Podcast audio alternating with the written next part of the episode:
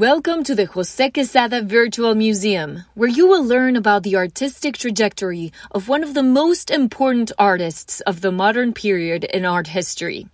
It will be Quessada himself who'll guide you through this collection, which is made up of works of art created during a span of five decades. During your visit, you will have the opportunity to discover the different trends, techniques, and artistic knowledge used by Quessada to create his unique and personal style. The collection you're about to discover is one of the most visually striking that exist in Mexico today, and which was created by the hand of just one artist.